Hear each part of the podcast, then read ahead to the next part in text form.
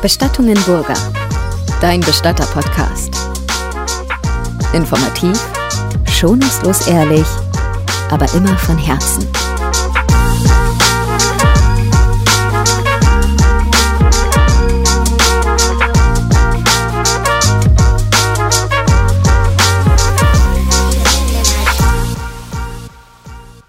Herzlich willkommen zu unserem nächsten Podcast. Und heute geht es nochmal um die Frage, was passiert bei einem Kindersterbefall und was passiert auch in den Köpfen der Eltern. Wir haben dazu nämlich Feedback bekommen auf Instagram. Vielen Dank an der Stelle. Und da wollen wir nochmal ganz gezielt auch drauf eingehen, weil uns das Thema im Hause Burger tatsächlich sehr, sehr wichtig ist. Und deswegen sitzt mir auch der Alex gegenüber. Das ist nämlich auch ein sehr großer Spezialist, gerade was diesen Bereich bei uns betrifft. Hi Alex. Servus. Und wir steigen gleich mal ein mit der Frage, die aufkam. Ähm, es haben sich viele Leute auf den letzten Podcast gefreut, haben sie geschrieben auf Instagram. Und dann waren sie tatsächlich, so hatten sie es geschrieben, enttäuscht, was da kam. Und ich wusste, um ehrlich zu sein, auch gleich, was sie meinen. Ja. Du auch? Ja, ich fand das total spannend, weil wir ja eingestiegen sind.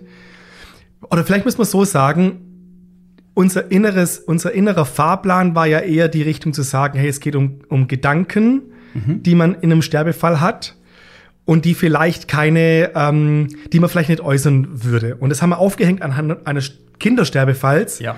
Und dann sind wir so, äh, haben wir so ein Mixthema äh, bisschen draus gemacht.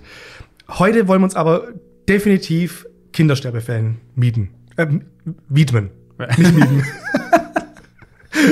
widmen. Genau.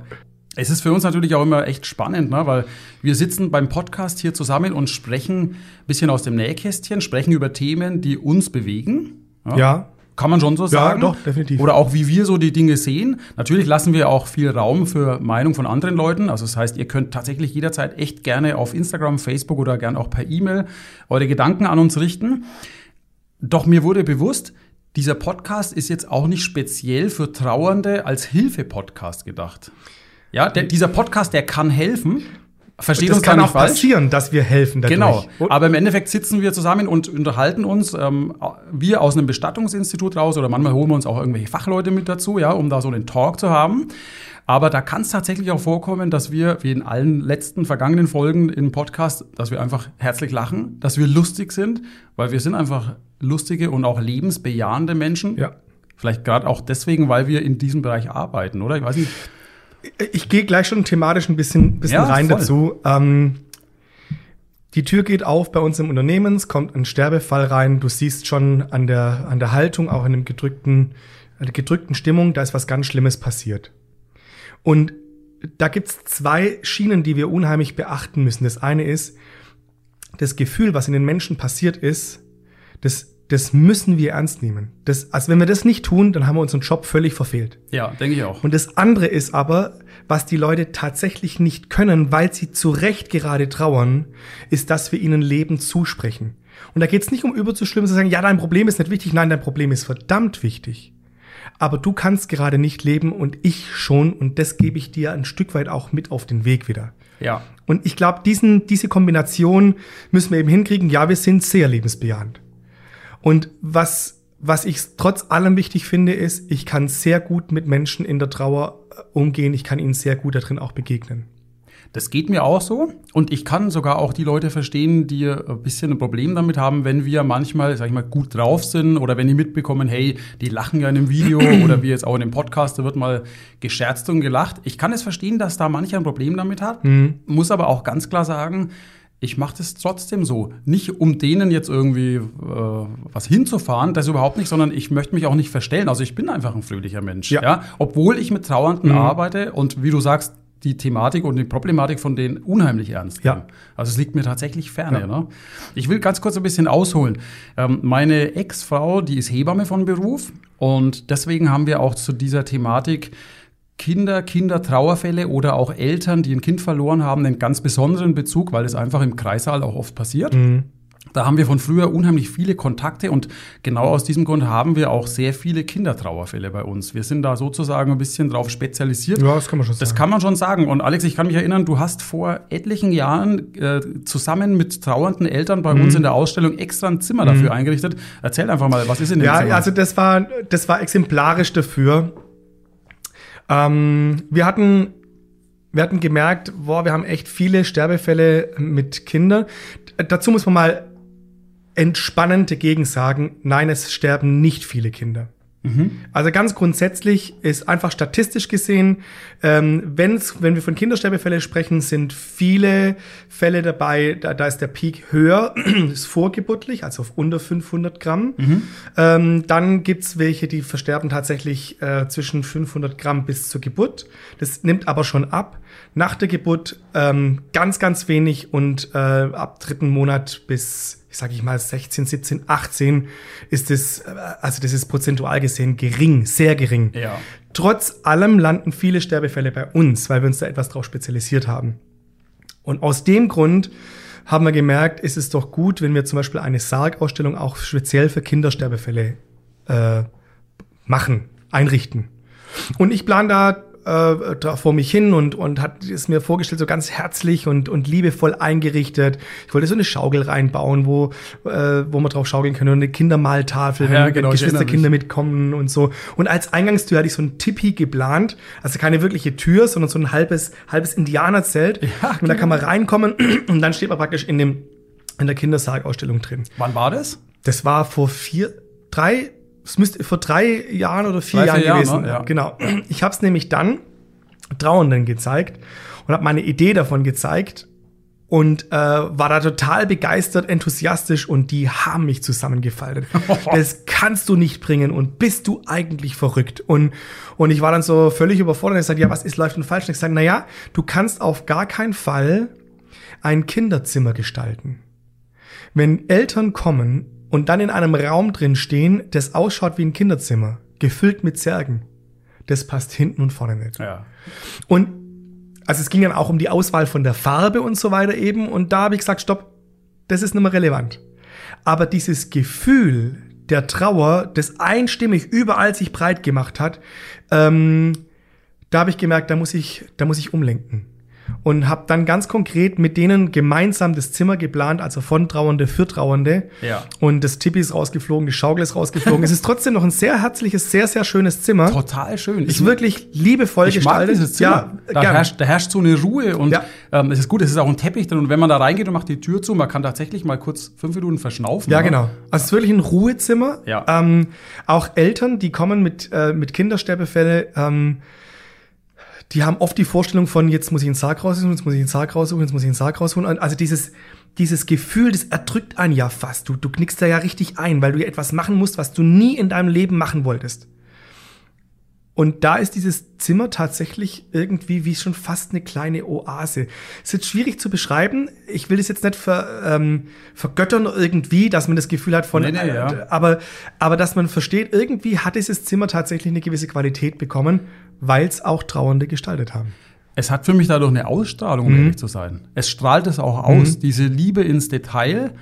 Und ich fand es damals wirklich toll, also dass du die Idee hattest, da Trauernde mit ins Boot zu holen. Das hat zum einen so eine gewisse Betriebsblindheit Ja. einem brutalst Ja. vor Augen geführt. Ja. Ne? Weil es geht uns ja oft so, dass wir Sachen gestalten. Bei uns sind auch andere Themen sehr liebevoll und bis ins Detail gestaltet. Und da sind wir, muss ich ehrlich sagen, in gewisser Weise auch stolz drauf. Ne? Ja, klar. Weil wir das so schön machen oder vielleicht auch so toll machen und dann kriegt man da, wie du vorhin sagtest, einen von Latz geknallt. Fand ich aber gut, weil, ich erinnere mich, ähm, da ist dann auch die Idee daraus entstanden, dass wir vielleicht einmal im Jahr so eine neutrale Person durch unser ganzes Ja, genau. Institut jagen Genau. oder führen Ja. oder, oder auch laufen lassen Ja. Mhm. alleine, ja, um zu sagen, okay, jetzt lass mal auf dich wirken. Weil man selbst ähm, ist ja betriebsblind. Das haben wir damals erkannt, ich weiß es noch. Ja, genau. Das haben wir dann einmal gemacht, dann ist es leider im Sand verlaufen. Und da sind wir wieder betriebsblind geworden. Dann wurde man wieder betriebsblind, genau. Vielleicht sollte man das mal wieder machen, ne? ja, ich finde das eine ganz, ganz tolle Idee. Einmal im Jahr jemanden durchlaufen lassen und der einem dann so Sachen sagt wie, hey, schaut ja ganz schön aus, aber wenn die Jacken von den Mitarbeitern über den Stühlen unten hängen und die Kunden ist, sehen das als erstes, wenn sie reinkommen, das geht ja gar Ja. nicht. Ne? Also so Kleinigkeiten, ja. genau. Ja. Finde ich oft gut. Denn nochmal zurück auf die trauernden Familien oder auch die trauernden Eltern.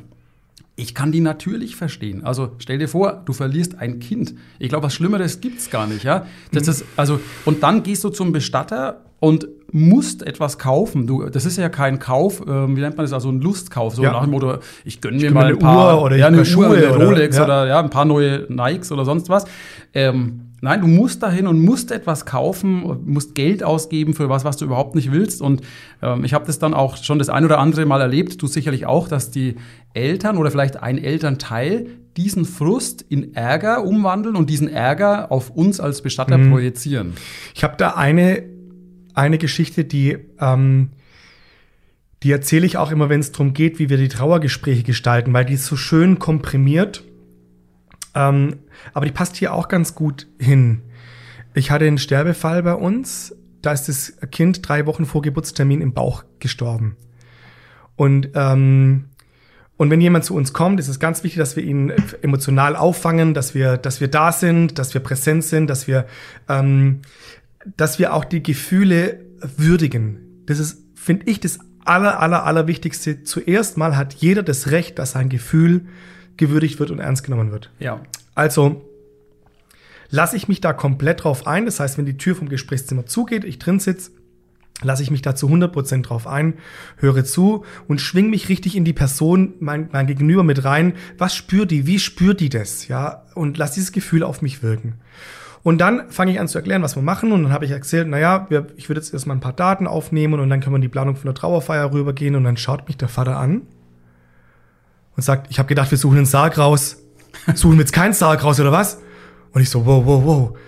Da, also da, das macht ja kurz was mit einem, ne? Und da wird man so, jetzt kommst du in die Haltung rein zu sagen, hey, so redest du mit mir nicht. Ich Genau. hab's gut mit dir gemeint. Moment. Moment. So nicht. Genau. Halt, stopp, jetzt rede ich. Genau. Und, und dann, äh, dann habe ich den angeschaut und habe ich gesagt, na ja, wir können auch zuerst einen Sarg raussuchen und dann die Daten aufnehmen. Da richte ich mich ganz nach innen. Ja, was machen wir jetzt eigentlich hier? Ich habe gedacht, wir suchen einen Sarg raus. Was, was, denn, was suchen wir jetzt einen Sarg raus oder was? Und dann habe ich gemerkt, jetzt, jetzt passiert was Stranges, wenn ich jetzt in ein Programm reingehen würde oder in eine Abwehrhaltung reingehen würde, würde alles zerstört werden. Habe meine Gesprächsmappe zugemacht und gesagt, ich möchte Ihnen mal was sagen. Dass Ihr Kind drei Wochen vor Geburtstermin stirbt, ist die größte Scheiße, die man erleben kann. Und es tut mir unendlich leid. Und dann musste er weinen, die Frau auch. Der Mann hat geweint dann. Mhm. Wow. Und dann hatten wir einen Gesprächseinstieg. Wow. Und was ist passiert? Also ich fand das total interessant. Bei Männern ist häufig Wut ein Deckelgefühl für Trauer. Ja. Also, weil aus unterschiedlichen Gründen, weil wir es nicht anders gelernt haben und weil und so weiter, bla bla bla. Aber es ist mal ein, ein, es ist nicht immer so, aber es kann ein Deckelgefühl sein für Trauer. Deswegen finde ich, wenn jemand wütend ist in der Trauer und er sagt mir, ich kann nicht trauern, finde ich das eine Erklärung wert zu sagen, ist denn Wut kein Gefühl der Trauer? Darf man nicht auch wütend sein in der Trauer? Ja. Das finde ich einfach mal fair, um anzubieten, zu sagen, stimmt, ich trauere ja eigentlich auch, nur etwas anders. Ja. Nur anders, als ich mir das normalerweise vorgestellt habe. Also er hatte dieses Deckelgefühl ausgelebt, die, diese Wut. Ja, und an wen will er es denn rauslassen? Zu wem will er es denn sagen? Ich bin ja der einzige Gesprächspartner. Ich bin ja der Einzige, der ihn tatsächlich ernst nimmt und jetzt einfach Zeit hat. Und da darf ich nicht einknicken in die Richtung zu sagen, so redest du mit mir nicht. Sondern er braucht dieses Recht, dass er sagen kann, als lasse ich es an dir raus. Und er hat ja auch noch, und deswegen finde ich dieses Beispiel so, so anwendbar, er hat ja auch noch konkret gesagt, was das Problem ist. Was machen wir jetzt eigentlich hier? Der wollte es kein Sarg raussuchen. Der hat jetzt seine Frau gerade so weit, dass er das größere Auto sich kaufen kann, weil jetzt braucht man einen Kinderwagen und da passt jetzt das Auto und so weiter eben. Und dann kommt die Frage auf, ich werde Vater, jetzt werde ich Vater, alle können Vater werden, aber ich werde jetzt Vater, wie machen wir das und so weiter eben. Also all diese Fragen sind jetzt im Vordergrund und dann kommt der Tod dazwischen und sagt, nee, das machst du alles nicht. Du gehst jetzt mal schön einen Sarg kaufen. Und das, ähm, dass man da wütend wird, dass man da einknickt, das kann ich sehr gut verstehen. Aber das erfordert natürlich auch eine sehr große Selbstreflexion und innere Größe, in dem Fall jetzt von dir in so einem Gespräch zu erkennen, also das zu durchschauen, wie du es gerade beschrieben hast. In welcher Situation stecken die gerade? In welcher Situation steckt der Vater Ja. gerade?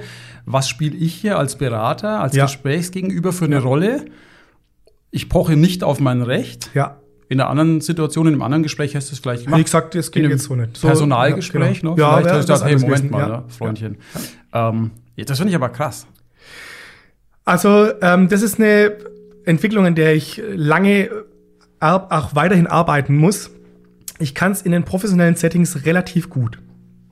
Je näher mir die Person kommt, umso schwieriger wird's für mich. Ja, da kann ich verstehen. Ich hatte letztens auch ein ähnliches Gespräch, also nur ganz schemenhaft umrissen, wo ein, ähm, ein Ehepaar äh, zu mir kam und die wollten was besprechen. Also und die waren sehr geladen und wirklich auch, ich habe gemerkt, böse auf mich, die wollten gar nicht reinkommen. Ja. Und äh, ich habe dann Platz angeboten und haben mir dann Sachen hingefahren, die wirklich heftig erstmal zu ergreifen waren. Und äh, ich habe dann erstmal angefangen, so ein bisschen dagegen zu schießen. Ja. Weil die Situation, um die es ging, das war wirklich, also ja, ist egal. Auf, ja, genau. Auf jeden Fall äh, habe ich dann gemerkt, oh, okay, die kommen ja aus einer ganz anderen emotionalen Mhm. Situation raus. Habe mich dann ganz kurz während des Gesprächs, das haben die gar nicht gemerkt, in sie reinversetzt und habe gemerkt, wow, wenn ich jetzt du wäre, wenn Mhm. Ja. ich ihr wärt, Ja. Heftige Situation, ganz Ja. heftig. Und das öffnet einem so die Augen dafür. Ja, Das genau. ist wie Schuppen von den Augen Ja. und man kann dann sagen, ah gut, ich drehe das mal mit meiner aktuellen Meinung oder mit meinem Ärger, den ich gerade hier spüre, Ja. in den Hintergrund und äh, lass das zu. Ja. Ja. Äh, und dann konnte ich sagen, ja, hey, gut, dass ihr mir jetzt diese Hintergrundinformationen gebt. Ich kann euch jetzt verstehen. Ja. Ja. Und dann hat man gemerkt, pfiuh, ging das halt nach unten. Interessante ist, wenn man, ich, ich nenne das, dass die Gefühle würdigen, also wenn man diese Gefühle würdigt, wenn man die ernst nimmt, dann kann man auf einmal auf der sachlichen Ebene sprechen und kann es mal erklären, kann es ausdiskutieren und kann, kann ganz faktische Dinge angehen. Aber zuerst müssen die Emotionen gewürdigt werden. Genau. Und wenn das nicht passiert, dann, dann knickt's ein. Ja. Das kann man sich eigentlich merken, so als ganz kleines, einfaches Rezept. Ja. Würdige die Emotionen deines Gegenübers. genau. Ja. Auch wenn er vermeintlich nicht recht hat. Ver- Wahrscheinlich sogar nicht, ja. Bis hin zu, wenn er faktisch nicht recht Ja. hat. Wenn du sagst, du liegst einfach falsch, Ja. dass du hier sitzt und Ja. mir diese Vorwürfe machst, ist nicht gerechtfertigt. Ja. Aber ist egal, ich würdige deine Gefühle. Genau. Ja, okay. Weil wir alle emotionale Wesen sind. ja. Und keiner meint es ja irgendwie böse oder die wenigsten meinen es böse. Ja, ne? genau. Ja, ja, es ist sogar eher ein Hilfeschrei in die Richtung Ja. von, nimm mich bitte ernst. Ja, Ja. das möchte ich gern Ja, tun. Genau. Und ich finde, das ist eben, also gerade bei, äh, bei Kindersterbefälle ist es unheimlich wichtig, weil da etwas passiert, Ja. ähm, was, was nicht passieren darf. Da Ja. kommt eine Unordnung rein. Ja. Und da kämpft man dann damit zu sagen, also ich muss mit, mit der Unbeholfenheit meiner Gefühle klarkommen. Das muss ich in jedem Trauerfall. Aber bei einem Kindersterbefall hat man das Gefühl, hat man noch mehr das Gefühl, zu Recht das Gefühl, da passiert etwas, was nicht, was nicht passieren darf. Ja. Und da braucht man, braucht man das Ernstnehmen der Gefühle. Ich hatte mal einen, äh, wir haben am Anfang Gräber noch gemacht. Ja. Und da habe ich einen Bagger aufgestellt. Ah, genau, die Geschichte. die ist gut. Und also es gab nur eine Position, wie ich den Bagger aufstellen konnte, damit der nicht, also damit er, damit er stabil steht und damit ich das Grab gut ausheben kann. Und ein Fuß des Baggers ist so ein, der hat so Füße zum Abstellen, wo man ihn stützen kann. Und ein Fuß des Baggers war neben einem Grab. Das war ein Kindergrab, oder? Das war ein Kindergrab. ah, okay. Und jetzt kamen äh, die Angehörigen des verstorbenen Kindes. Die Mutter kam vorbei und ich habe schon gemerkt, das wird nicht gut enden. Die ist da rumgelaufen, hat er versucht, also so zu tun, als wäre es voll okay. Und irgendwann ist sie geplatzt und hat mir also den Rost runtergeblasen. Hat gesagt, das geht gar nicht. Das ist nicht pietät, heißt es pietätvoll? Ja. Das ist nicht pietätvoll, das ist unter aller Sau und, und äh, da kann man doch einen Bagger aufstellen und, und ähm, ob ich überhaupt nicht merken würde, dass es ein Kindergrab ist und äh, also und ich wusste ganz genau, ich kann den, ich kann den Bagger nicht anders aufstellen. Das Ja. Einzige, was mir übrig blieb, ist einfach ihr zuzuhören und ihr Recht zu geben. Ja. Aber ich konnte es auch nicht ändern. Nein. Und ich habe sie aber auch zu 100% verstanden. Ich konnte sie wirklich verstehen. Und hat sie dann geschwenkt innerlich? Nein. Oh. Nein. Nein, hat sie nicht. Ja gut, das schafft man auch nicht immer, gell? Ich finde überhaupt, dass wir in, ähm, also, ich, ich habe ja relativ viele Gespräche mit trauernden und hochbelasteten Menschen und ähm, mache auch in den Vorträgen und so weiter erzähle ich immer wieder Geschichten und er erzählt mir oft diese Erfolgsgeschichten, wie das gut funktioniert hat. Und so ja, weiter eben. genau. Ich finde, man muss mal die Realität auch mit reinbringen. Und die Realität ist, ist tatsächlich einfach die, der Großteil, ich würde jetzt mal sagen, äh, 70, 60, 70 Prozent Ja. ist einfach ein gewisser, Standard hört sich abwertend an, aber es ist einfach, da passiert nichts Besonderes. Also es, es ist einfach, man spricht, unterhält sich, fühlt sich nah, Ja. keine Ahnung, aber da passiert nichts Besonderes. Und jetzt bleiben noch, sagen wir mal, 30 Prozent übrig oder 40 Prozent mhm. übrig. Und da würde ich sagen, ist über die Hälfte sind Fälle, die schwierig sind, herausfordernd sind und mir nicht gelingen. Also wir gehen auseinander und ich muss danach sagen, Alex, das hättest du auch besser machen können. Aber hast du wirklich so den Anspruch an dich, dass du es besser hättest machen können? Nee, da muss man eben mit genau. sich selbst vergeben sein. Weil man muss. Ich habe ja die andere 15 Prozent, wo ich sage, da ja, das zum einen gebe ich dir recht, aber zum anderen auch, äh, man wird es ja nie schaffen, alle zufriedenzustellen. Ja. Oder jetzt uh, die Geschichte mit der Frau am Grab da, mit dem Bagger. Ähm, wie du sagtest, sie war dann nicht happy damit und du konntest es aber auch nicht lösen. Ja. Aber man, man muss es auch nicht lösen. Also man kann auch mal jemand anderem ähm, ärgerlich sein lassen. Ja, und man darf auch, also ähm, ganz auf mich bezogen, mhm. ich darf auch versagen. Ja, oder so, du darfst auch versagen. Ich, ja. Weil, weil ich kann, ich bin ja, ich bin ja nicht der Retter dieser Welt. Ja. Ich bin ja nur der Alex. Ja. Und mein Anspruch, also ja, weil du gefragt hast, ob ich den Anspruch habe, ja, ich habe den Anspruch, alles dafür zu tun, ja. das gut zu machen. Aber ich, wenn es wenn ich's nicht klappt, ja. dann muss ich eben mit mir auch Gnade walten lassen. Dann muss ich mit mir auch das Gefühl in mir tragen und sagen, ja, hat jetzt diesmal geklappt. War diesmal anders. Ne? Dafür hat man eben wieder andere und schöne Geschichten, wo das auch funktioniert ja. und wo die Leute auch umso dankbarer sind. Ja. In diesem Kinderzimmer, in dieser Ausstellung bei uns, da gibt es ja nicht nur Kindersärge oder kleine Urnen, sondern auch andere schöne Sachen wie also schön steht hier in Anführungszeichen wieder, ne? Ja, die Begrifflichkeit sind immer ein Problem, ja. Aber ich muss sagen, ich finde es schön. Ja. Also ich spreche von mir. Andere schöne Dinge, die ich dort sehe, ähm, wie zum Beispiel diese kleinen Gipsabdrücke von den Füßchen und von den Händchen. Mhm. Ähm, wir merken das auf TikTok oder Louis merkt das auf TikTok, weil er das ja oft zeigt auch. Und das kommt unheimlich gut an. Mhm. Und da merkt man auch, dass dieses sensible Thema, ein Kind stirbt, bei anderen Instituten, ich sage jetzt mal deutschlandweit, ähm, teilweise auch sehr verschlossen ist, weil es einfach so ähm, hoch emotional ist mhm. und weil, ich unterstelle das ein bisschen, manche Bestatter auch sehr schwer nur damit umgehen mhm. können. Ja? Mhm. Ähm, da wird nicht offen darüber gesprochen, was man für Möglichkeiten hat mhm. ne? und was man alles äh, machen kann. Mhm. Die Leute schauen sich die TikTok-Videos an und sagen, Wirklich ganz, ganz viele. Wow, wenn wir das gewusst mhm. hätten, vor sechs, sieben, acht mhm. Jahren, als mein Kind gestorben ist, hätten wir gemacht. Ja. Diese Abdrücke, ne? Oder dass man den Sarg selber bemalen mhm. oder auch selber basteln selber darf. Gestalten kann. Du kannst ja. ihn selber mhm. schreinern. Oder manche, ich kann, erinnere mich, also die bringen so eine, so eine schöne Weinkiste oder wo eine mhm. Weinflasche drin war, so eine mhm. Kiste, ja. die ist liebevoll außen mit Servettentechnik beklebt, innen mit Samt ausgestaltet. Wirklich toll und liebevoll, ähm, was man dann alles machen kann. Ich erzähle es auch so ein bisschen bewusst, weil Manche Leute sagen ja auch so, ja, die Bestatter hier, Halsabschneider, ne, nur ja. Geld verdienen und hin und her.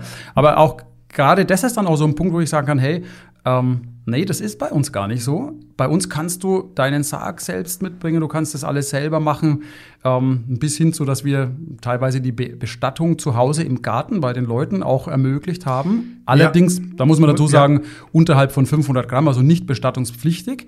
Ganz ehrlich, ich kenne kein anderes, äh, anderes, Institut, was das so anbietet. Ja. ja. Also wir machen uns da auch stark für die Leute. Ich kann mich erinnern, das ist schon über zehn Jahre her. Klinikum wollte dann wissen, ja, wo wird's denn bestattet? Wo ich auch gesagt habe, was geht das, das Klinikum überhaupt an? Ja. nee, das müssen wir schon wissen und ja, warum hier? Äh, und dann habe ich da extra im Gesetzestext recherchiert, um dann rauszufinden, also dass quasi eine Leibesfrucht unter 500 Gramm, die verstorben ist, ähm, steht tatsächlich drin, schicklich entsorgt werden muss. Mhm. Oder stand damals drin, mhm. ob sich geändert hat, weiß ich jetzt nicht. Ähm, und wir haben dann mit den Eltern gesprochen, haben uns zusammengesetzt und haben dann quasi auch so einen Rahmen arrangiert, mhm. wo wir alle auch reinen Gewissens sagen konnten, ja, diese Abholung im Klinikum, die Versorgung bei uns ja. Räumlichkeiten bis hin zur Überführung nach Hause, bis hin zu kleine Beerdigung im Familienkreis ja. ist sehr, sehr ja. schicklich. Ist viel, viel mehr als schicklich, ehrlich gesagt. Ja. Also von daher, das ist uns wirklich ein Herzensanliegen, dieses Thema. Und das spürt man auch in diesem Raum. Ja, ich finde auch, ähm, was ein Riesenthema ist, ist Abschied nehmen. Das ist schon du? bei Erwachsenen ein mhm. Riesenthema, dass wir uns ja ganz bewusst dafür einsetzen, dass Menschen von dem Verstorbenen in jedem Fall, und ich weiß, was ich sage, in jedem Fall Abschied nehmen dürfen. Also da kommt man schon an sehr skurrile Situationen auch ran. Dazu muss man ganz kurz mal außenrum erklären, was heißt eigentlich Abschied nehmen. Beim Abschied nehmen geht es nicht in allererster Linie darum, nochmal einen Leichnam zu sehen, sondern da geht es eher um das innere Begreifen, die Situation ist tatsächlich, wie sie ist. Die fordert dann hinten raus, dass, also wenn man das begriffen hat, dann kommt meistens ein Zusammenbruch und daraus entsteht dann Trauer oder dann geht's mit der, weiter, mit der Trauer weiter. Trauer ist der Verarbeitungsprozess dazu. Aber wenn das nicht begriffen ist, dann bleibt es ja immer irgendwie offen in den Menschen. Dann bleibt immer die Frage, ist der wirklich geschadet? Eine Frau mit 63, 65 Jahre, die hat mir gesagt, ich könnte mir jetzt vorstellen, dass mein Vater äh, gestorben, des natürlichen Todes gestorben ist. Ich durfte mit 13 nicht mit auf die Trauerfeier. Und die war 65? Ja, 65. Also quasi 40 Jahre später, so ungefähr. Mehr, ja. Mehr, ja. Also steht die Frau da ja. und, und hat das ganze Leben die Frage, ist mein Papa wirklich tot? Ja. Oder ist er vielleicht abgehauen? Ja. Aber die haben ja gesagt, er ist tot. Aber wenn er nicht tot ist. Ich war auch in der Zeit echt gastig. Aber die haben ja gesagt, er ist tot. Und so geht die ganze Zeit dieses Spiel in ihrem Kopf. Mhm. Und irgendwann, weil du diesen Gedanken nicht erträgst, blendet es deinen Kopf praktisch aus. Also spaltet es da drin ab. Und wenn du jetzt anfängst, über diesen Gedanken nur in die Nähe zu kommen, sagt dein Gehirn, ah, das geht in die Richtung, da spalten wir noch ein bisschen mehr ab. Machen das einfach zur, zur Sicherheit. Ne? Das ist wie wenn du dir die Hand an der Herdplatte verbrannt hast und dann sagst, ah, in die, also in die Nähe vom Herd gehe ich nimmer. Ach, ich gehe besser eigentlich auch nimmer in die Küche. ja. Ah, ich gehe eigentlich, wenn ich in den Gang gehe, dann könnte ich ja aus Versehen und ich ja. gehe auch nimmer in die Wohnung, nimmer ins Haus, bla bla bla und so weiter eben. So funktioniert das Gehirn und sagt einfach, da macht man einen Schutzmechanismus. Ja. Das heißt, du läufst eigentlich völlig verkrümmt durchs Leben, nur weil diese Frau nicht mit durfte auf die Beerdigung, weil sie nicht Abschied nehmen durfte. Und deswegen sagen wir ja, es muss möglich sein, dass jeder Abschied nimmt am offenen Sarg. Jetzt haben wir das in, in manchen Fällen ist das echt unheimlich schwierig. Ich hatte eine Situation, das war eine äh, 17-jährige Tochter, die konnte einfach nicht in den Abschiedsraum rein zu ihrem Vater. Sie wollte aber unbedingt ihn eigentlich sehen. Mhm. Wie hast du das gelöst? Ja, das war eben sehr spannend, weil ich habe sie dann gefragt, gesagt, willst du ihn sehen oder willst du wissen, ob er es ist? Mhm. Ja, ich will wissen, ob er es ist. Ja, okay. Weil ich sage, okay, ich biete dir was an.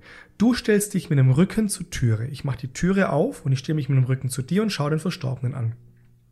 Den Papa. Ja. Und du darfst mir Fragen stellen, die nur du weißt. Oh, und ich antworte die. Das ist clever. Und dann hat sie gefragt und dann irgendwann hast, habe ich gemerkt, gemerkt, jetzt kommt keine Frage mehr. Ich kann rausgehen und kann sie trösten. Boah. Und das war Krieg ich eine Gänsehaut, wenn ich das höre. Ja, das, das war auch, das war auch ein, ein Moment, ne? Ja. Weil, weil, weil du auf einmal erkannt hast, hey, es geht tatsächlich darum, ich will das selber begreifen können. Und bei Kindern machen wir das ja ganz häufig mit, dass wir, dass Eltern bei uns die Kinder nochmal waschen dürfen, anziehen dürfen. Häufig zum allerersten Mal. Das erstgeborene Kind verstirbt. Ja. Und das ist extrem wichtig, dass ich rückenschonend wasche, also das Kind Rücken schon wasche. Das heißt, ich äh, greife greif das an mit, an mit, der richtigen, mit dem richtigen Griff, dass ich den Rücken vom Kind nicht äh, belaste. So haben Sie es ja eventuell in einem Geburtsvorbereitungskurs so ja gelernt. gelernt. Ja. Genau. Und ja. das ist ganz wichtig, dass man diese Elemente mit rübernimmt, bis in ihnen das klar wird. Und trotz allem, so schön, und jetzt benutze ich nochmal den Begriff schön, so schön der Moment war, das hören wir nämlich ganz häufig, mhm. mein Kind ist trotzdem tot. Ja und jetzt können sie trauern. Das ist auch das Einzige, was übrig bleibt. Ja, natürlich. Aber es ist wenigstens in eine natürliche Bahn gelenkt ja. worden. Und das ist, glaube ich, auch das, was du meinst mit dem Abschied nehmen oder mit ja. diesem, ich nenne es mal begreifen. Ja. Selbst wenn du nicht hingreifst. Das, was du da Rücken an Rücken gemacht hast, ja. finde ich eine coole Sache. Ja. Ehrlich, wie bist du da drauf gekommen? hey, das war wieder Spont so ein, das war ein, eine Sternstunde. Ne? Ja, das schon, war, ja. das ist brillant eigentlich. Also, aber einfach da ähm, hast du ihr ja auch dieses Begreifen ermöglicht. Und ich glaube, das setzt einen so auf dieses Trauergleis, ja. wenn man so bildlich mal darstellen ja, genau. will. Ja. Und gerade bei Kindersterbefällen extrem wichtig für die Eltern. Ja, weil du brauchst ja irgendwie einen Abschluss, ne? Ja, oder wenn ich das jetzt auch mit normalen Sterbefällen vergleiche, mit normalem Sterbefall meine ich, ich sage jetzt beispielsweise irgendwie, es stirbt jemand mit 80 Jahren. Ja. Da, also da greifen dann alle so Sprüche, ne, ob die jetzt berechtigt sind oder nicht, sei mal dahingestellt, aber er hat sein Leben gelebt und ja. es ist besser für ihn gewesen, ja. weil er war krank, wie ja. auch immer. Ne? Also da hängen sich aber auch viele dran auf und sagen so, hey, ne, das war doch viel zu jung und der, wir hätten noch so viel erleben können, wie auch immer. Ähm, auf jeden Fall, das ist für mich so ein normaler Sterbefall, wo man vielleicht, weiß nicht, ob du mir da recht gibst, wo vielleicht manch Trauernder den Abschied nicht in so einer vehementen Form benötigt. Ist das richtig? Mm, ja, das würde ich ganz grundsätzlich sagen. Ich habe ein kleines Aber. Und mhm. dieses Aber liegt da drin, die Frage habe ich abgeschlossen. Also wenn etwas offen steht, dann erlebe ich ganz häufig, dass Menschen nicht in das Trauern reinkommen. Also ich hatte vor sechs, sieben Jahren war das ein, ein sehr eindrücklicher Fall. Ich habe das immer wieder mal, das hat mich dann auf den Track gebracht, aber da habe ich das erste Mal so ganz deutlich wahrgenommen. Da kommt ein junger Mann und der sagt, ja, meine Oma ist verstorben. Ähm, und das, und also, und dann ging es die ganze Zeit darum, wer da alles schuld war. Die sind Heim irgendwie äh, gestürzt gewesen und Ja. dann ist ins Krankenhaus gekommen und die, also das Heim hat nicht aufgepasst und die Ärzte waren nix. Und, Genau. das war, und, und du hast so gemerkt, und ich sitze da auf dem Stuhl und ich nehme mich ja immer extrem wahr, das, um zu spüren, bin ich's oder ist es mein Gegenüber, ne? Ja. Und ich merke so, hey, ich, also die Last ist viel zu groß, ich knick eigentlich ein. Es wird alles schwer in mir. Ich werde wütend, ich werde. Und dann kam die Frage auf, ja, bin ich's eigentlich? Ich habe gemerkt, ich bin's nicht. Das ist mein Gegenüber. Der hat irgendein Problem, irgendetwas, irgendetwas trägt er in sich, wo, wo das merkt, das Gewicht ist viel zu groß. Und dann- kam wieder so eine Sternstunde, wo ich auf einmal gemerkt, habe, ich muss eine bestimmte Frage stellen. Sind Sie eigentlich in Frieden auseinandergegangen? Und ist er gar nicht. Ist er ne? nicht. Ja, klar. Sie haben sich verstritten, Ja. dann ist sie gestürzt, dann ist ins Krankenhaus, war seine Lieblingsoma. Ja. Mit der hat er sich über alles verstanden. Die hat alles für ihn gemacht, die hat ihn geschützt überall, wo es nur ging. Da wurde. Mutterersatz alles auch noch. Mutterersatz und so Ja. weiter eben. Klar. Super gut. Ja. Und, und diese Scheiße passiert. Und dann hatten wir einen Abschluss nachgeneriert. Und wir haben einen Brief geschrieben, Ah, hat er seine Gefühle da seine reingepackt? Gefühle reingepackt, wir sind ins Grab gefahren, wir haben den Brief Oh. mitbestattet und haben, das kann nicht jeder. Also ich wüsste nicht, ob ich das kann, aber er konnte es. Ja. Er konnte da vertrauen, dass er jetzt das seiner Oma so gesagt hat. Über diesen Brief, den haben wir bestattet und dann war es gut. Und da war ein Abschluss geschaffen. Und das ist bei, bei, ähm, bei Kindersterbefällen auch ganz, ganz wichtig, diesen Abschluss hinzukriegen. Ja. Weil das ja eigentlich Beginn des Lebens ist. Richtig. Es ist eine Situation eingetreten, die sollte so nicht Ja. sein. Ja. Es ist nicht der Plan vom Herrgott gewesen, dass Eltern ihre Kinder beerdigen Ja. müssen. Das hat mal eine gesagt, den Spruch, den fand ich irgendwie sehr treffend. Ja. So eine ältere Dame war das unter Tränen, da ist das erwachsene Kind gestorben. Das Ja. ist ja auch schlimm. Ja. Es ist ja auch ein Kindersterbefall. Natürlich, im meine Übrigen, Kinder ne? sind immer meine Kinder. Eben, also stell dir vor, du bist 70 und dann stirbt dein Kind, was vielleicht Mit 50, 40, 55 50 ist, ne? Genau, ja. Ähm, ist anders schlimm, aber nicht weniger schlimm. Ja.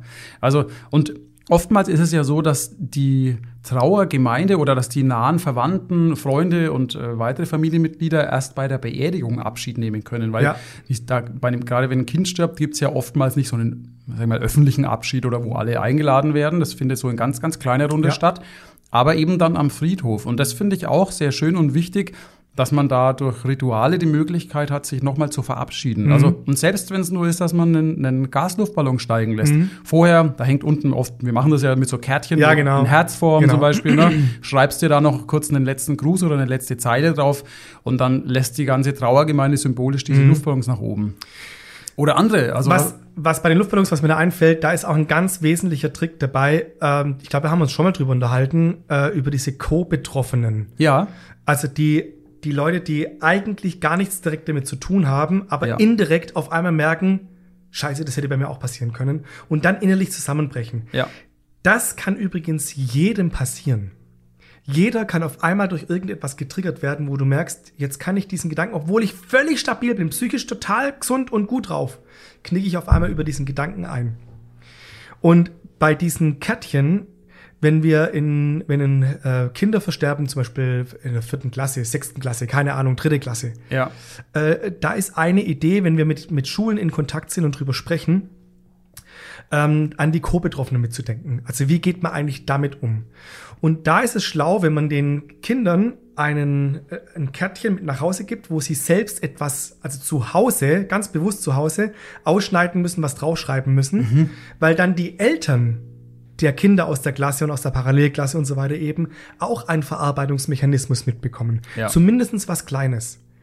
Also dann denkt man an diese praktisch mit, ohne dass man dann ganz bewusst etwas gestaltet und sagt, da können eine Blume hinlegen oder eine Kerze anzünden. Das kann man alles auch noch machen, aber das ist das Minimum praktisch, dass die, die, die Koko-Betroffenen Ja. damit eingebaut werden. Das finde ich ganz toll. Und wir arbeiten ja auch ganz eng mit den Lehrern und Lehrerinnen Genau. zusammen.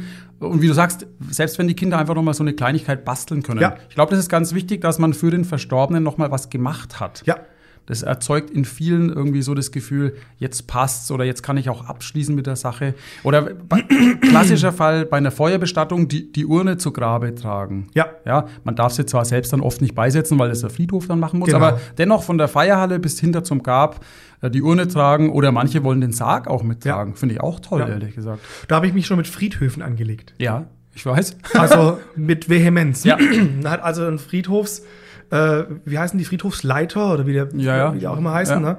Ähm, also der hat es schon seit 20 Jahren gemacht und dann stand ich vor dem und hat er mir gesagt, ich mache schon seit 20 Jahren diese Arbeit, wer wird sich hier wohl besser mit Trauer auskennen? Habe ich gesagt, Sie nicht. Bitter. Aber es ist so. Aber es ist so. Ja. Da stehen Eltern, die wollen den Sarg, den Sarg ihres Kindes tragen. ja. Und dann kommt ein Friedhofsvorsteher, der befolgt irgendwelche Gesetze, Ja. damit er Gesetze befolgt. Ja. Hey, ganz ehrlich, da, da geht, da platzt in mir alles, ja? Ja. Also ja, ja, ich bin natürlich dafür, dass man die Gesetze und so weiter, ich bin überhaupt nicht, ich will die Gesetze nicht durchbrechen, um das geht's mir nicht. Sondern mir geht's darum, um die Art und Weise, wie er vorgeht.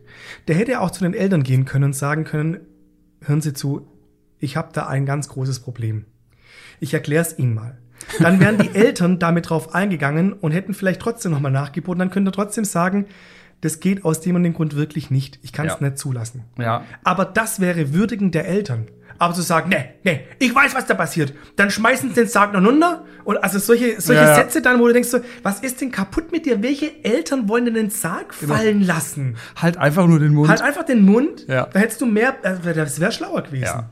Also wenn ich dann denke, was wir da die letzten 10, 15 Jahre für Kämpfe geführt Ja. haben, es war früher ja noch viel schlimmer. Jetzt muss man fairer halber sagen, viele Friedhöfe Haben sich echt gebessert dafür. Völlig, Ja. da hat ja ein Umdenken stattgefunden, auch pro äh, Ja. Eltern, pro Familien, muss ich sagen. Also das ist schon gut. Ähm, aber ja, ich kenne solche Geschichten auch. Ähm, was ich auch immer, das finde ich dann fast lustig, ne, so ein bisschen aus dem Nähkästchen geplaudert, so aus dem Organisatorischen.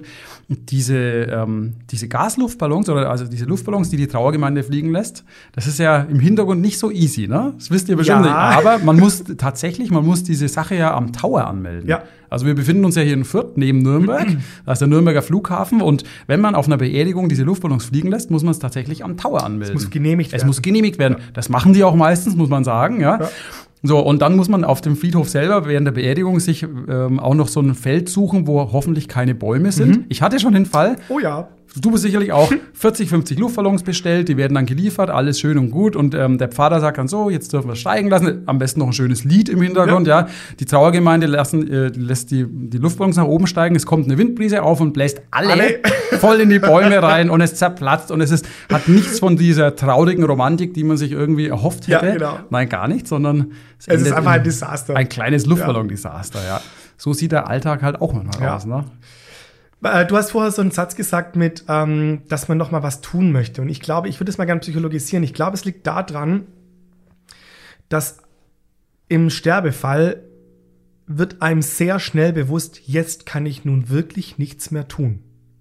Also ich kann jetzt nicht mehr gesund leben, ich kann jetzt nicht mehr mir etwas erkaufen, ich kann jetzt nicht mehr ähm, die Situation noch mal ändern, sondern es ist etwas kaputt gegangen, es ist was- etwas äh, weggenommen, irreparabel. Was kann ich denn jetzt noch tun? Und da hilft einem die Befähigung und da, das macht eben das aus, wenn, wenn Trauerbegleiter gut sind, dann führen die einen in die Befähigung, selbst entscheidend etwas tun zu können. Zum Beispiel eine Urne bemalen, den Sarg bemalen, Abschied nehmen, ähm, ein Lied auf der Trauerfeier selber vorsingen. Ähm, äh, äh, keine Ahnung, also da, da geht es nicht um was ganz konkret, also nicht um ein spezielles Ding, was man tun kann, sondern um die Idee zu sagen, das kann ich noch tun, den Sarg tragen, den Luftballon loslassen, den whatever. Ähm, einfach um das Gefühl zu haben und trotz allem, so sind wir eingestiegen, trotz des Sterbefalls und trotz des Leides, habe ich noch im Leben Möglichkeiten. Ja. Das Leben hört deswegen trotzdem nicht auf. Ich hätte gern, dass es aufhört. Dieses Mitsterben, dieses Gefühl, das Leben macht hinten und vorne keinen Sinn mehr. Ja, das kann ich verstehen. Also wenn meine Kinder versterben würden, ich wüsste nicht, ob ich das packen würde. Ich wüsste wirklich nicht. Ja, das kann ich verstehen. Also das wäre für mich auch. Das wäre das, wär das aller, ja, das Allertragischste. Also meine Familie, meine Frau, meine Kinder ist so der Punkt, da würde ich, ich weiß nicht, wie, wie lange ich brauchen würde, um da wieder auf die Beine zu kommen, wenn überhaupt. Ja. Und da brauche ich aber Menschen um mich rum, die mich mitziehen ins Leben. Nicht, wenn sie, wenn sie meine Trauer nicht würdigen. Also wenn sie sagen würden, ja, jetzt komm, jetzt hör halt auf. Das wird alles wieder gut. Jetzt ist wieder gut. Jetzt ist wieder gut, ja. Ey, was ist denn das für eine Scheiße? Die müssen in allererster Linie müssen sie sehen, es ist schlimm, es ist schrecklich und es ist wirklich schrecklich. Ja. Und das muss gewürdigt werden. Dem, also gewürdigt hört sich jetzt so positiv an im Sinne von, Nee. ja, ja, ich streiche jetzt Köpfchen, es ist schon alles gut. Nee, das verstehe ich schon Wirklich richtig, ja. diesen, dieses tiefe Verstehen zu sagen, keine Ahnung, auch in die Augen schauen und zu sagen, ich, ich bin gerade hilflos überfordert mit dir, weil, weil ich dir nicht helfen kann. Ja. Ich würde so gern was Gutes tun, aber es gibt nichts. Ich kann es nicht beheben. Und wenn das genügend gewürdigt ist, dann braucht es auch jemanden, der sagt, hey, heute Abend gehen wir einfach ein Bier trinken. Ja, genau. Du kannst da sitzen, in die Luft starren, es ist mir scheißegal, aber ich nehme dich einfach mit. Ja. Wie du ja auch, oder mache ich auch teilweise nach so Gesprächen, Ja. ähm, wenn wir fertig sind, zu den Leuten sagen, das war jetzt wirklich heavy, wir haben viel besprochen, Ja. ihr Kopf, der schwirrt sicherlich, tun sie heute noch bewusst Ja. was Gutes für sich. Ja. Wenn es ein Glas Bier ist oder Ja, genau. keine Ahnung was. Keine Regeln. Kaffee, Bier, Ja, gehen sie joggen, rauchen, gehen sie joggen. wie auch immer. Da kann jeder auch machen, was er will. Ne? Da gibt's auch keine Normen und. Vorschriften. Aber das ist für ganz viele, also ich hatte eine, die hat mich dann am nächsten Tag angerufen und hat gesagt, haben Sie mich gemeint? Wieso das? Ja, ja, ich war total verwundert. Ich habe gedacht, sie holen jetzt meinen Vater ab. Der ist ähm, in einer blöden Situation gestorben und so. Ja. Und dann war die etwas überfordert. Und dann hat sie mich angerufen und ich habe dann zu ihr gesagt, ähm, jetzt haben sie echt was Krasses erlebt. Jetzt tun sie noch etwas Gutes für sich, ganz bewusst. Das konnte die gar nicht einordnen. Das konnte ich nicht einordnen. Nee. Und dann hat sie mich am nächsten Tag angerufen und hat gesagt, haben, haben Sie mich mich gemeint? Dann habe ich gesagt, ja, ich habe Sie gemeint. Haben Sie was Gutes getan? Nee, noch nicht, aber soll ich das heute noch tun? Ja, Dann hab ich ja, gesagt, bitte. Ja, machen Sie das. Holen Sie das Ja. nach. Und das fand ich so cool, ja. dass man das, also, dass man das auch erlaubt und dass man das zulässt. Weil man hat ja das Gefühl, die Gesellschaft erwartet jetzt von einem, man muss jetzt trauern. Aber nach einem halben Jahr sollte man möglichst nimmer trauern. Ja. Und nach einem Jahr sollte man es irgendwie wieder vergessen. Und wenn man dann, wenn man dann fragt, äh, nach einem, nach einem Jahr, und wie geht's dir? Äh, und dann sagt der Trauernde, die Trauernde, ja, eigentlich geht's mir immer noch nicht gut. Ja, ja, war ja auch ein schwerer Fall. Naja, so ist das Leben. Das Leben gehört halt zum Tod, äh, der Tod gehört halt zum Leben dazu. Da könntest du ja ausrasten. Ja. Das ist ja, das ist ja völlig, da, da denkt man sich mal, hast du dir beim Reden zugehört? Ja. Schwierig, aber die Leute sind nicht so selbstreflektiert. Nein. Ja, die meinen es auch nicht böse. Sie meinen es Übrigen, nicht ne? böse, aber das einsortieren als Ja, Trauernder ist unheimlich Das ist unheimlich schwer. Das ja. kann ich gut verstehen, ja. Diese Abschiedsrituale und wo man noch was tun kann, finde ich echt eine wichtige Sache. Und wir sehen es auch so als unsere Aufgabe, da für die Leute da zu sein, ein offenes Ohr zu haben, wie so ein Fährmann vielleicht teilweise auch zu sein, der Mhm. ein bisschen hilft hier, probier mal dies, äh, mach mal jenes. Mir fällt dann noch eine Geschichte ein, das habe ich mal erlebt, auch schon 15 Jahre her. Fand ich eine ganz schöne Sache auf einer Beerdigung. War nicht meine Idee, sondern die Idee der Tochter. Da war der Vater gestorben. Die wollte keine Kondolenzliste haben. Es war eine große Feier, der, also große Beerdigungsfeier. Und der Vater war Lehrer. Es waren also viele Lehrerkollegen da und bestimmt, also 100 Leute. Die Halle auf dem Fürther Friedhof war rammelvoll. Und sie wollte keine Kondolenzliste, weil sie das unpersönlich fand und hatte als Idee, den Fußball zu nehmen. Er hat nämlich Cool. auch in der Lehrermannschaft Fußball gespielt. Cool, das ist cool. Ein Fußball mit einem Edding. Und die Idee war, dass jeder, ähm, der den Fußball in der Hand hat, einfach eine kurze Anekdote mit dem Vater erzählen sollte, was er erlebt hatte.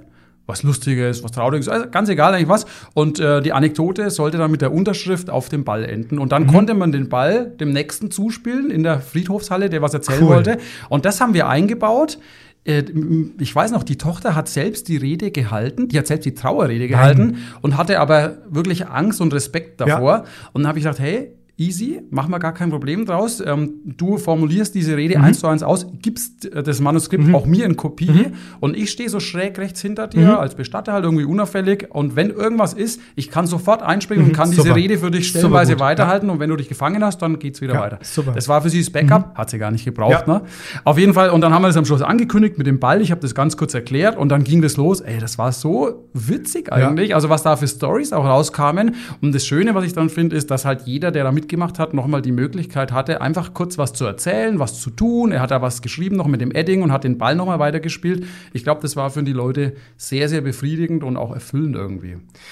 Ja, ich glaube, was man, was man immer wieder verstehen muss, ist, dass es ja eigentlich um Abschied nehmen geht. Also Ja. es ist eine Abschlussarbeit, ja. Ähm, und da passt manchmal, also ich, ich bin schwer dafür, eine Rede zu halten, ich bin schwer dafür, einen, einen Trauergottesdienst zu machen.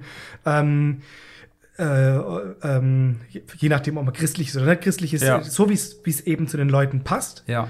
Ähm, aber im Fokus sollte eigentlich die Abschiedsarbeit liegen und nicht die Veranstaltung. Sehe ich auch so. Ich hatte eine, das hat jetzt mit, ist kein Kindersterbefall, aber das fand ich eben auch sehr spannend. 30 Jahre jung oder 35, ich weiß nicht mehr ganz genau, zwischen 30 und 40. Ja. Junge Frau verstorben, keine Verwandten mehr. Ja. Und ähm, die Freunde haben die Bestattung ausgerichtet. Und ich habe die zu uns in die Trauerhalle rübergeführt und habe gesagt, ja, also da drüben, da können Redner stehen und dann wird man hier einen Sarg hinstellen und dann kann man da, ähm, dann haben sie nach Musik gefragt und gesagt, ja, also man kann von CD oder so oder man kann auch live äh, Musiker dazu äh, buchen, holen. Hat sie gesagt, braucht's eigentlich einen Redner? Ich gesagt, nö, das braucht's nicht. Also das machen wir klassischerweise so, aber das braucht's eigentlich nicht. Ja, müssen wir einen Musiker nehmen? Nein, muss, muss man eigentlich nicht. Ja. Also kurzum, geendet hat's damit, dass sie noch mal eine letzte Party, ich nenne sie jetzt mal Beate, hieß Ja. anders, aber mit Beate stattgefunden hat. Bis, äh, also wir hatten äh, Bier und Wein hingestellt und Brötchen und so und Beate war mittendrin. Z zwischendurch hat jemand eine Geschichte erzählt und äh, es hat, hat jemand eine Gitarre dabei gehabt, haben sie Lieder gesungen und so. Und dann haben die in unserer Trauerhalle noch mal eine letzte Party mit Beate gehabt. Wow. Ich war da mal kurz da, hab mal reingeschaut, es war feuchtfröhlich. Ja, klar. Waren alle relativ gut drauf für diese Art von Veranstaltung. Ja. Und geendet hat's damit, dass sie um 12 Uhr eine Minute geschwiegen haben und alle schweigend aus dem Raum raus sind. Ui. Wie würdig ist das denn? Toll. Also das finde ich, Völlig. ganz ehrlich, da, da kannst doch mit keiner, also bei allen, wie gesagt, ich will die Reden alle nicht schlecht machen, ne? Nein, gar nicht. Aber- ich verstehe das. aber da ist der Abschied im Mittelpunkt. Finde ich gut, finde ich sehr gut. Und das finde ich cool. Ja. Das finde ich, das hat was. Und ich glaube, ähm, auch wenn wir jetzt über Kindersterbefälle nachdenken, diesen treibenden Gedanken drin zu haben, zu sagen, hey, wie würdigen wir diesen, wie, wie, wie machen wir den Abschied in den Mittelpunkt? Ähm, ja, manchmal muss man auch Dinge einfach nur richtig machen, weil etwas ins Unrechte gekommen ist. Und da kann es sein, dass eine Rede äh, das Richtigste ist. Manchmal muss man auch sagen, nee, wir machen das einfach anders. Und das ist eben unsere Aufgabe, das rauszufinden mit den Eltern zusammen, was passt für Ja. euch, für eure Familie Ja. am besten. Ne? Ist eine schöne Herausforderung für uns und mir macht es auch jeden Tag Spaß, einfach so in der Richtung zu arbeiten. Voll. Ich finde es total erfüllend. Absolut. Und wir sind da auch echt offen auf eure Ideen, auf euer Feedback. Das heißt, wenn ihr ähm, erzählen wollt, wie ihr Abschied nehmen musstet, vielleicht Ja. habt ihr selber sowas erlebt, Ja. schreibt uns das gerne auf Instagram. Ihr könnt uns auch E-Mail schreiben unter podcast.bestattungen-burger.de oder auf äh, Facebook. Ihr könnt uns überall erreichen. Schreibt uns, was ihr erlebt habt oder ihr könnt auch Ideen, Vorschläge bringen. Worüber wollt ihr mal was hören? Was habt ihr für Fragen? Wir greifen es gerne auf, weil wir lieben eure äh, Kommentare. Finden das absolut spannend. Cool, dass ihr mit dabei seid. Alex, Juhu. in diesem Sinne würde Ich ich, würde sagen, sagen, einen macht heute noch was ja, Schönes. macht was Schönes. In diesem Sinne, bis zum nächsten Podcast. Tschüss. Ciao. Das war Bestattungen Burger. Dein schonungslos ehrlicher Bestatter-Podcast auf allen gängigen Streaming- und Download-Plattformen. Vielen Dank fürs Zuhören.